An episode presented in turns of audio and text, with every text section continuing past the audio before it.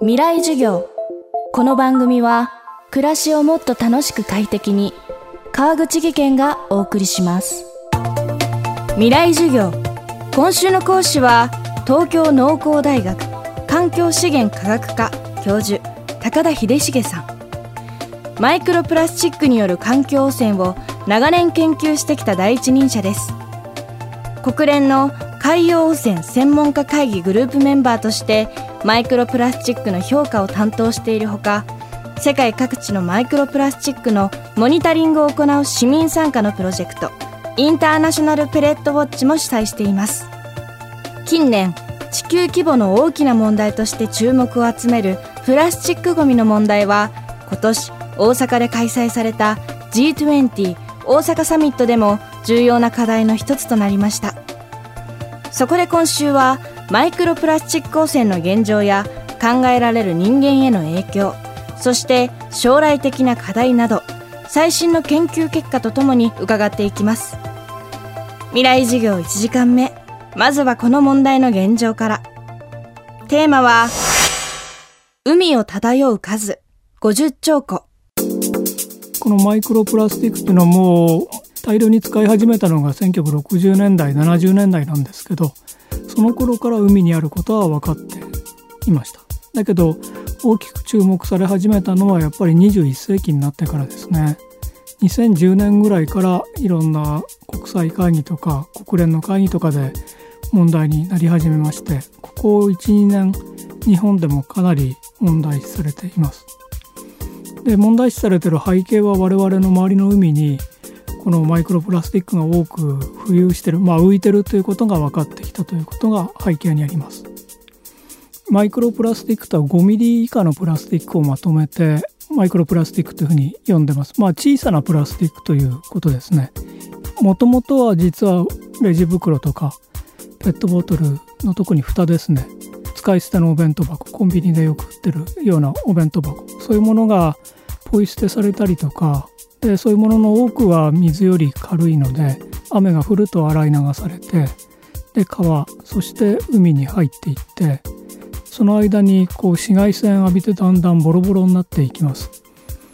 あと風の力とか波の力も加わってボロボロになって小さくなっていったものがマイクロプラスチックということになります。だいたい世界の海に浮いてるマイクロプラスチックの数でいうと50兆個以上。どれくらい海に入ってきてるかということで言いますとだいたい1分間にゴミ収集車1杯分のプラスチックが海に捨てられてるというような感情になります。プラスチック製の洗濯バサミ1年もしないうちにポキッと折れちゃうと思います。あのずっと紫外線にさらされているからです。紫外線の力って非常に今の季節夏場ですから強くて皆さんも海行くと日焼けしますよね。日焼けしないようにこう日焼け止めを塗ったりするわけなんですけど塗ってもだんだん皮膚がボロボロになってきます。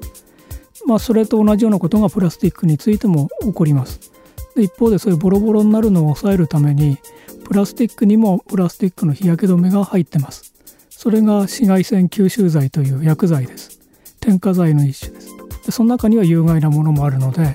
困ったことになるということですね。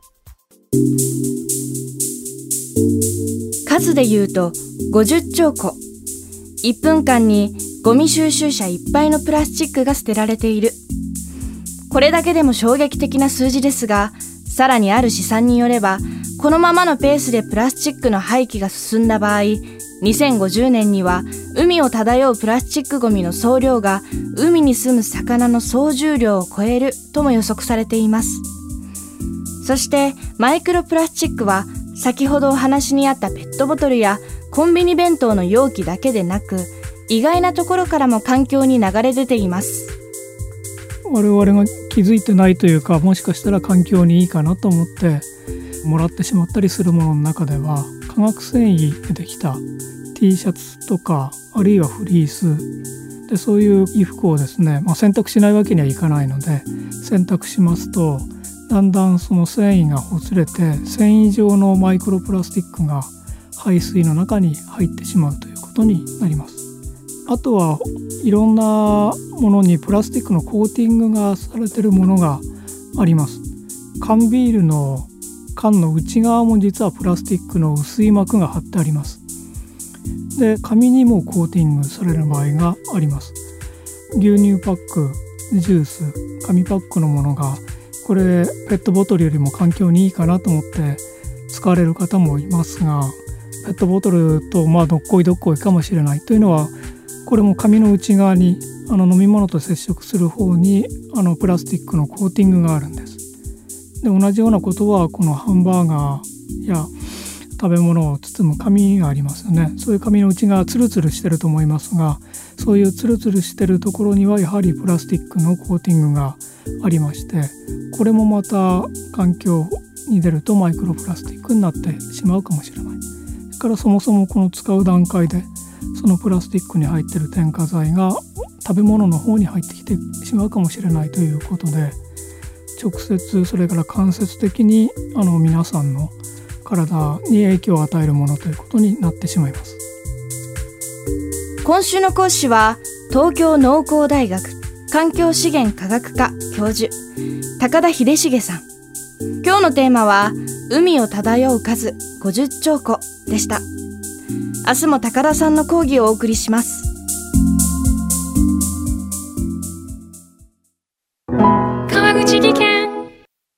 階段での転落大きな怪我につながるので怖いですよね。足元の見分けにくい階段でもコントラストでくっきり。白いスベラーズが登場しました。皆様の暮らしをもっと楽しく快適に。川口技研のスベラーズです。未来授業。この番組は暮らしをもっと楽しく快適に川口技研がお送りしました。